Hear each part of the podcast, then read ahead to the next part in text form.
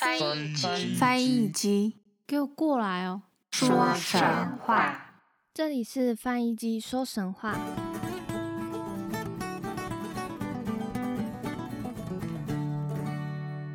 欢迎收听翻译机说神话。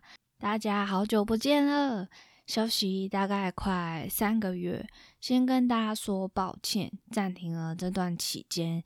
会决定休息的主要原因是因为工作上的事情，然后没有办法在工作时间完成，所以都必须要把工作带回家做这样子。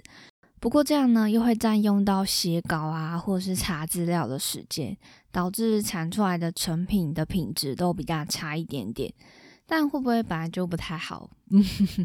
所以才决定就是要休息一阵子，等这段期间结束之后，才有余力来继续做这个神话的部分。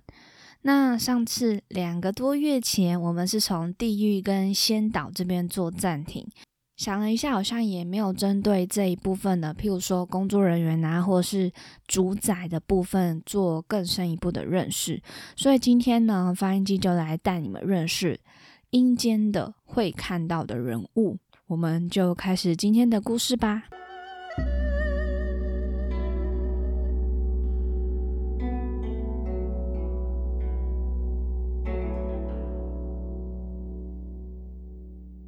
首先，亡魂从阳间要到阴间的时候，因为不知道阴间的路在哪里，所以需要一些引导的人。而在中国道教神话中所指的就是黑白无常，在闽南文化，包含台湾、福建与南洋，就是所谓的谢范将军，或是比较熟悉的七爷八爷。我们呢，就先来介绍黑白无常吧。根据维基百科提到，他们是负责接引人死后的鬼魂进入阴间，一黑一白象征一日一夜，还有一阴一阳。是两个很高大的鬼族，大部分呢都持有灯笼、招魂旗、哭丧棒等等。他们的来源呢不太清楚，而谢范将军呢，也就是我们所谓的七爷八爷，来源还比较多一点。不晓得他们在不同地区，因为文化的不同，所以有不同的名字，但来源不知道是不是一样的。这部分呢，我就有点不太确定。所以，关于黑白无常的说法，就大概简单介绍到这边。再来呢，就是谢范将军有三个说法。第一个说法呢，就是相传谢必安和范无咎是两位唐朝人，证实安禄山叛变，唐玄宗避难西蜀，留下张巡和徐远死守居阳。张巡呢，就派谢范两位将军出城请求支援。谢将军呢，身材比较高大，脚程比较快，所以就跑在前面。不幸的就遇到敌人，被抓住，吊死在城头上。而范将军看到谢将军被抓，就躲在城门河畔，却不小心溺死。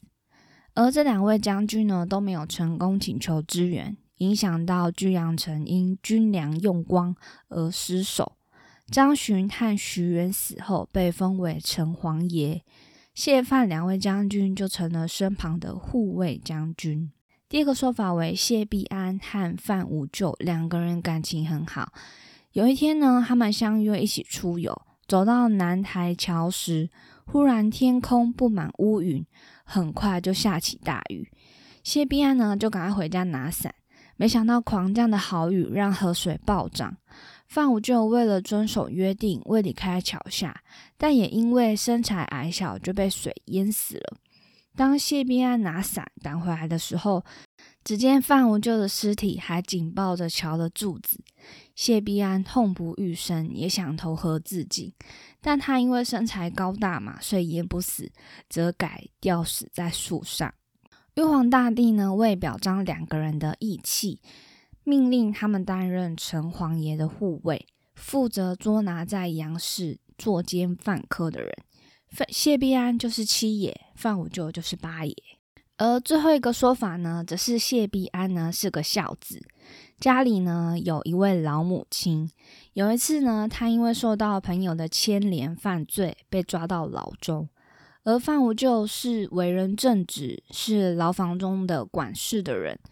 过年的时候呢，牢房就为犯人准备年夜饭。范无咎看谢必安不但没有吃，还一直哭，就问他：“嗯，你为什么哭呢？”谢必安回答：“我家有一位老母亲，是生是死还不知道呢，所以伤心的吃不下饭。”范无咎就听完，私自将谢必安放回家去探望老母亲，约定七天后谢必安要回来报道。但就在谢必安回到家里的时候，老母亲已经因病去世。他料理完后事，再赶回牢房，没想到已经超过七天。范无咎因为谢必安未依约回到牢房，受连带处分而服毒自杀。所以呢，八爷的脸呢是黑的。谢必安得知范无咎因为自己而自杀，也是悲痛的上吊自杀，所以七爷的舌头是吐出来的。那他们两个死后，玉皇大帝感动他们讲究信义的精神，封谢必安为白无常谢将军，范无咎为黑无常范将军。两个人的职责呢，就是当人阳寿已尽，负责呢就带到阴曹地府报道。听说这个七爷呢，身高一丈四尺，我们之前有提过，一丈大约是三公尺，一层楼嘛。一尺差不多是三十公分，这样换算起来，七爷的身高大概是三百三十公分。而现今呢，身高金氏世界纪录保持是两百五十一公分，七爷呢还足足比他高七十九公分，超级无敌高。而七爷呢，他头戴白色帽子，是白无常谢将军，眉头紧锁，一脸呢呈现惶恐的样子。身穿白袍，右手拿一把羽毛扇。相传扇子的每一根羽毛都写着二人的名字。左手则拿着令牌。八爷黑无常，身材比较矮胖，高大概五尺，也就是一百五十公分。头戴着黑帽，面色比较黑，额头皱纹比较深，眼眶深陷，瞳孔突出，嘴巴开启，有愤怒的神色。身穿黑袍，左手拿着赏罚善恶的牌子，右手拿着枷锁和铁链，感觉他们的样子都跟传说中的故事蛮符合的。就是七爷他是吊着舌头这样，所以他舌头比较长。那八爷就是有人说他是中毒死的嘛，所以呢他瞳孔突出，眼眶就比较深陷，然后脸又黑黑的，感觉就是跟中毒死亡的人。面色差不多，那不晓得大家对这三个说法有印象是哪一个呢？对我来说，好像这三个都有听过，不过对第二个好像比较印象深刻，但好像又跟我印象中的不太一样。我听到版本是八爷快要溺死了，所以呢七爷就把舌头伸出来救八爷，然后两个人一起淹死。但这样的版本好像也怪怪的，还是我我我可能记错了？因为我觉得把舌头拿出去救人。也是一个挺闹的画面。那你们对哪一个版本有印象呢？也可以留言跟我说哦。接下来呢，亡魂从阳间到阴间后，阴间那么大，还有许多河川，要走去了哪里呢？这时候就需要摆渡人了。民间传说，冥河摆渡人是一个长满络腮胡的老人。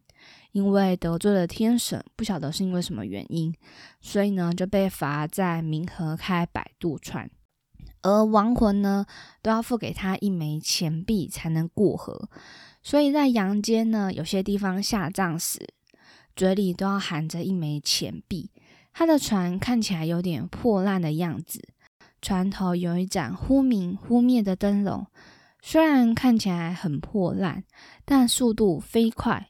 原本看起来还在远方，一眨眼，船就到了眼前。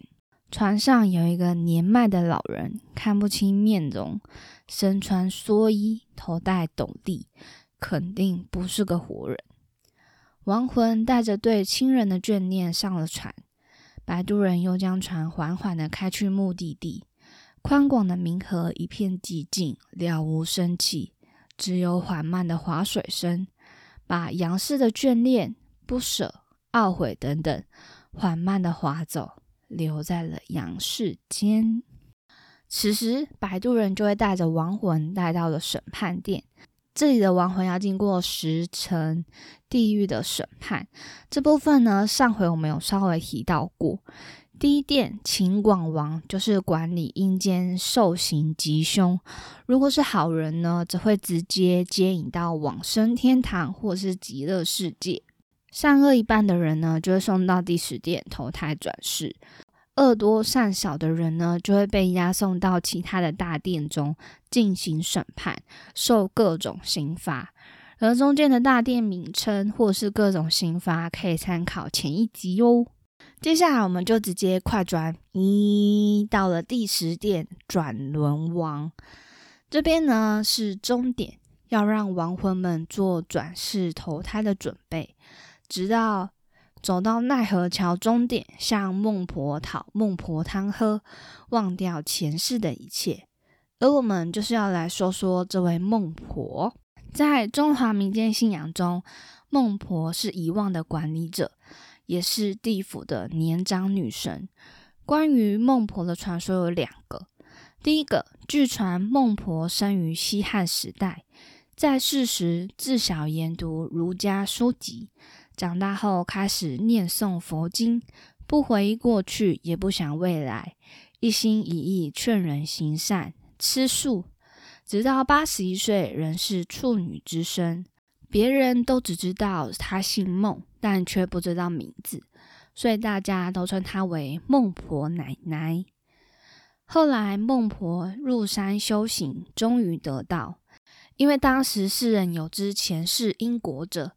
往往都是泄露天机，因此上天特命孟婆为遗忘之神，并为他建造欧望台。欧是一个有，然后再一个区。第二个传说就是孟婆，就是所谓的孟姜女。孟姜女呢，最有名的就是哭倒长城。就在她哭倒长城后，还是找不到丈夫的尸骨。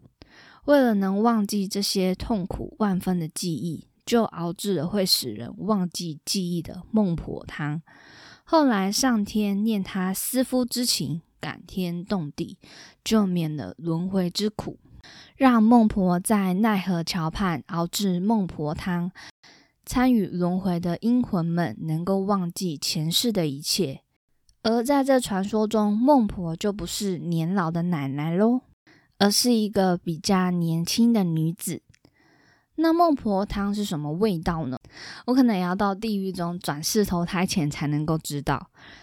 网络上呢，就是说孟婆在冥河河畔采集药草，配上有迷魂作用的万川河水，再加上世间多情种子之类，这个味道呢，就是汇集酸、甜、苦、辣、咸、涩、辛、冲。八种味道的迷汤，难以想象这些味道集合起来的味道，但其实也就说明了必须忘记前世间的各种滋味。再来，亡魂喝了孟婆汤后，就准备投胎转世，开启了新的一页。以上呢，是我大概自己简单的整理亡魂到阴间再到转世的一些过程。中间呢，也许有省略许多地方，毕竟不同文化就有不同的路程，那就是给大家参考喽。再要介绍几位人物，主要是思来想去后，觉得好像不知道可以放在哪一个阶段介绍，只好放在最后跟大家来分享。首先，第一位就是出现在佛教神话中幽冥教主地藏王菩萨。地藏王菩萨呢，除了在庙宇可以见到之外，其实在灵骨塔中也可以看得到菩萨。据传呢，在唐玄宗时，新罗国也就是今天的朝鲜，僧人金乔觉到中途九华山修行，得到敏信山主的捐助，修建佛寺。敏信山主及其子道明先后皆随乔觉出家。数十年后，金乔觉作画，作画呢就是端坐安然而命终。乔觉他肉身不坏，被认为是地藏菩萨的化身，而九华山也被认为是地藏王菩萨的道场，与普陀、五台、峨眉共称佛教四大名山。听说地藏王菩萨受到释迦牟尼的托付，担任起教化天道、人道、阿修罗道、畜生道、恶鬼道、地狱道六道众生的责任。另外还有管理阴间的事物。地藏王菩萨在佛前立下大誓：“地狱未空，誓不成佛。”这句话呢，最近有在电影中看到，就是电影《狄仁杰之四大天王》中出现，大家可以去欣赏一下哦。再来第二位呢，就是有些亡魂会顺着七爷八爷到了阴间。但有一些因为怨念太重而不愿到阴间，这时候就需要一点类似警察的鬼差出现了，就是钟馗，专能镇宅驱魔，与关羽、伏魔大帝关圣帝君和玄武大帝，也就是荡魔天尊真武帝君，合称三伏魔帝君，是降妖伏魔的三大神奇。钟馗呢，他有很多传说。首先，我们就先来分享法器说。钟馗是由驱逐鬼法器钟馗的谐音，就是终结的终，葵花的葵，而慢慢转变成钟馗。第二个呢，就是训类说，由李时珍提出，认为呢，钟馗本来是一个训类的名字。那后来因为有人著作《钟馗传》，大意就是说，有个人呢能够吃鬼，也因为这样的故事呢，才绘声绘影成为一个神明，叫做钟馗。第三个则是姚轩说，明朝时有一位藏书家提到。认为钟馗其实是魏晋南北朝时的大臣姚轩，因为姚轩又叫做姚钟馗，字辟邪。而后世的学者认为名跟字是有相关的，钟馗和辟邪一定有相关，所以才衍生出来钟馗辟邪的故事。第四个则是唐玄宗梦仙说。据说唐玄宗生病的时候呢，梦见一个小鬼去偷玉笛和杨贵妃的香囊，正要发脾气的时候，就看到一脸满面都是胡子的大鬼挖下小鬼的眼珠吞掉。这个大鬼呢，自称南山钟馗，因为在高祖年间呢，应考武举人，不料因为长相丑陋而落榜，羞愤撞大殿前石阶而死。而后高祖则赐绿袍陪葬，于是钟馗发誓要为大唐斩妖除魔。而后唐玄宗醒来大病就突然好了，就跟属下描述梦中所看见的奇景，并命令画室画出钟馗像，颁布于天下。民间呢也挂钟馗画像驱鬼辟邪。最后一个则是唐德宗进士说。唐德宗年间，有个叫做钟馗的人，面貌凶恶惊人，但其实内心善良，才华出众，武艺高超。刚好碰到进士考试，钟馗就来到长安参加科举。一到京城呢，看到繁华的景象，就十分高兴啊。刚好看到一个测字的算命摊，便上前呢，想要测个吉凶，想说刚好要考试，算个前程也好。而钟馗呢，就在纸上写了一个“魁”字。测字的先生看一看，就说：“魁”字可以拆成九和手。现在刚好九月，你来考试，必定名列榜首。但是这个手却被丢到一旁，恐怕近日必有大祸临头，望谨慎才行。”钟馗听得我做事坦荡荡、光明正大，怎么可能大祸临头呢？便不把测字先生的话放在心里。几天后呢，钟馗应试，当日主考官是韩愈，看了钟馗的考卷，都说：“啊，这个中了，这个是奇才呀！”便将钟馗点为第一名。德宗皇帝呢，就听到韩愈禀奏。说新科状元钟馗才华出众，便在大殿召见钟馗。没想到德宗一看到钟馗的长相，就说：“我朝取士，全在深言书判。此等丑陋的人，怎么可能是金科状元呢？”韩愈呢就解释啊，人的优劣呢不在于容貌，叭叭叭的。天子想了一下，觉得虽然韩愈说的有理，但如果状元是这么丑陋的人，以后的世人会笑我不是人才。心胸狭窄的宰相也加油添醋的说：“陛下，状元需要内外兼修，要不要再选一个呀？”钟馗呢，一听到宰相的话，就非常生气的说：“如此昏官在朝，岂不误国？”说完呢，就朝宰相打下去。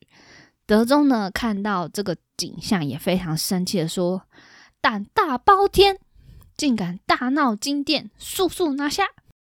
钟馗呢，就在盛怒之下，拔出殿中卫兵腰间的宝剑，叹气的说：“唉。”失意猫儿难为虎，败鳞鹦鹉不如鸡。说完这句话，就便用宝剑自刎了。这句话的意思呢，大概是在讲说，人在失意的时候，做什么事情都往往不尽人意。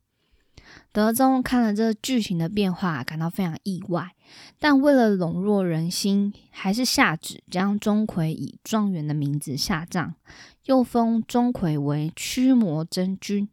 不过这个说法呢，有学者是说这个是杜撰的，但我觉得这个故事比较精彩，有一些细节，还有一些对话等等。就算是杜撰的故事，我也是听了非常的开心呢。不晓得大家喜欢哪一个说法呢？而钟馗以前的形象，就是那时候唐高祖他赐给他绿袍。而今日呢，最常见的形象是钟馗穿着朱红色的官服，头戴乌纱帽，持剑或者是拿着扇子，脚踏恶鬼。钟馗的祭典日是在除夕跟端午，除夕是驱恶鬼，而端午则是驱除瘟神。再来就要介绍跟黑白无常相关的鬼差了，是不是大家觉得好像有遗漏的，还是大家觉得没有呢？我觉得有遗漏就是牛头马面，后来找资料发现，牛头马面跟黑白无常职责又有点不一样，说法也是还蛮两极的。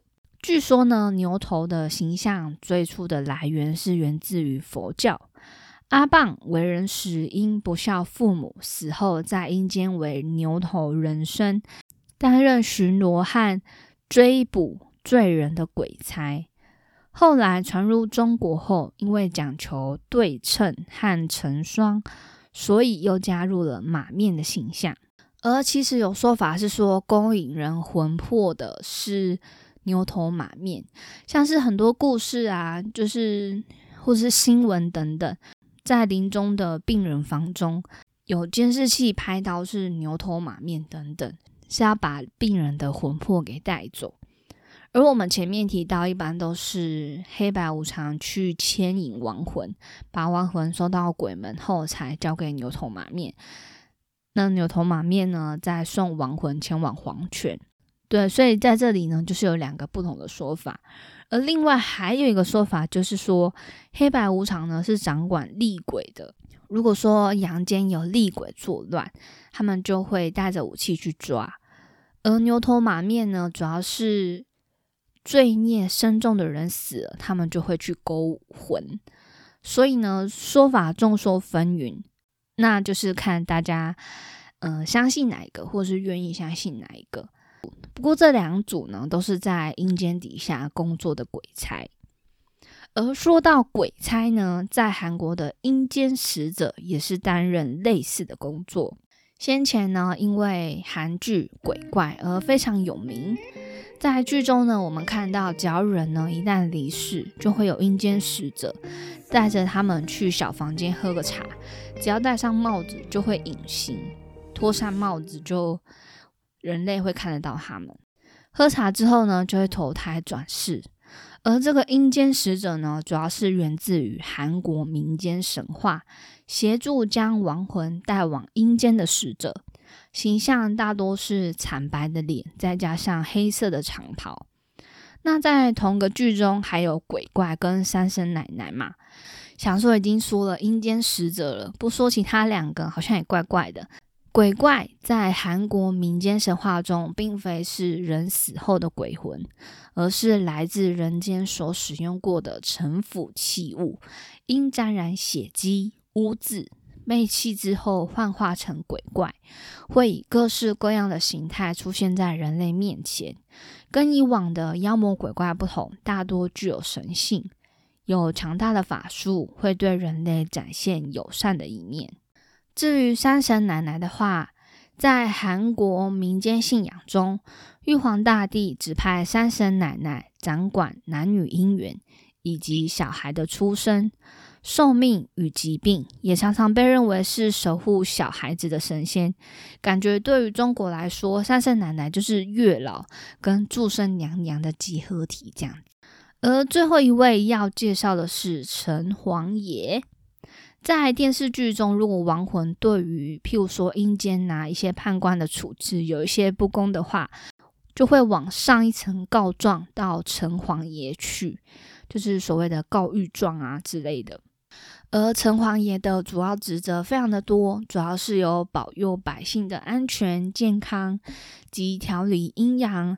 减恶除凶、护国安邦等等，又有监督和纠正阳世官员功过的责任，不仅管辖阴间事务，对阳间的是非善恶也记录得清清楚楚。城隍爷最早在《周易》就出现过了，之后也都有在唐朝、元朝、清初，一直到现在都是家喻户晓的神明。而最早的城隍庙呢，是建在东吴年间。对于台湾来说呢，除了城隍爷和土地公庙之外，其他所祭拜的神明大部分都是同一个人。只有城隍爷跟土地公比较不一样。城隍爷的来源呢，都不尽相同，知道的处处大概至少有三种。第一种呢，就是生前有德的人，可能可以当城隍。第二种呢是溺死而能够忍耐三年不拉人做替身的水鬼，也有机会成为城隍。第三种则为生前有才学，死后通过城隍考试的人，也是有机会成为城隍的。而在蒲松龄的《聊斋》有提过一则关于考城隍的故事，故事的主人翁叫做宋道。他的道呢是寿命的寿，下面有四点。有一天呢，他生病躺在床上，见到一个小官拿着帖子，一直催促着他要去考试。宋公没有办法嘛，就只好上路。他们到了一座像是国王的国都，殿内呢坐着十几位官员，宋公都不认识，只有关圣帝君他认得。而殿外放着一张长桌，已有一位秀才坐在那里了。宋公便与这位秀才并肩而坐，桌上放着纸和笔，不久就发下考题，上面有八个字：一人、二人，有心无心。他们两个人就分别开始作答。官员们看了宋公的文章之后，就称赞不已。关圣帝说：“河南缺了一个城隍省。”你很称职。宋公听了，先是谢谢各位官员们的厚爱，只是家里呢还有一位老母亲无人奉养，请求大神们准许我侍奉母亲去世后再来上任。其中一位官员就拿了生死簿来看，发现宋公的母亲阳寿还有九年，那那九年这段期间怎么办呢？他们就嗯不敢轻易的下决定。关圣帝君就说：“那不然就让这位张秀才代理九年吧。你有孝心，给你九年的假期，到时候再叫你来。”宋公呢与张秀才就稍微交换了资讯，不然他到时候怎么可能认得出来呢？或者是他可以在阳世间看是不是真的有这个人？张秀才就给了一句：“我住在常山县。”随后就道别离去。宋公也在这时候醒了，感觉像是一场梦一样。但宋公的母亲说，宋公已经死了两天了。突然听到棺材中有呻吟声，这才发现宋公又复活了。于是呢，宋公就连忙打听，果然在常山县有一名张姓秀才，也在同一天离世。时间咻咻咻飞快过了九年，宋公料理完母亲的后事，洗了个澡，穿上新衣服，就回到房间离世了。有一天，宋公的岳父突然看到宋公骑着马，带着许多马车到他家拜别，一家人就非常的震惊，不晓得他这时候是已经成为一个神明了。之后就赶到宋公家中，发现早已气绝身亡多日的宋公本人，这才知道原来宋公他拜别家人是为了去当城隍爷。那这个就是蒲松龄在《聊斋志异》上所提到的考城隍的故事，感觉就是一个考公务员啊，或者是考国家考试等等之类的，感觉非常的有趣。而以上呢，就是今天阴间工作人员的故事。久违的休息就是从阴间开始，也是蛮妙的。